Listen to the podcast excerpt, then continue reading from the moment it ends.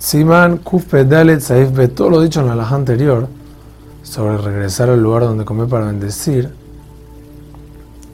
es cuando una persona come pan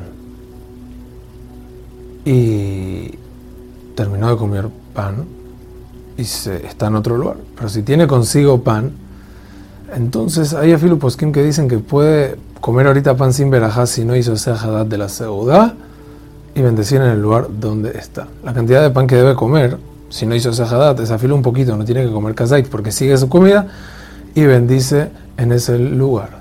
Sin embargo, en caso de no esto aplica en caso de no tener hambre, porque si ya le dio hambre de nuevo, igual perdió el Birkat Amazon de la comida anterior. Hazak Ubaruch.